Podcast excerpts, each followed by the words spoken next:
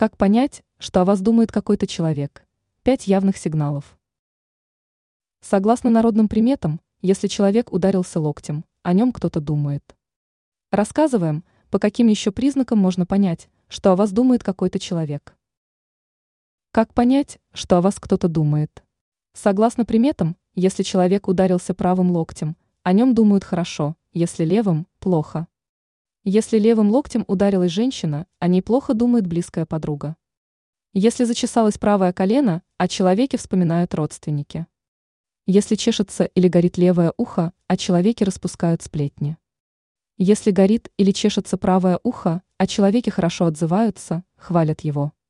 Если горит левая щека, за спиной человека плетут интриги его друзья.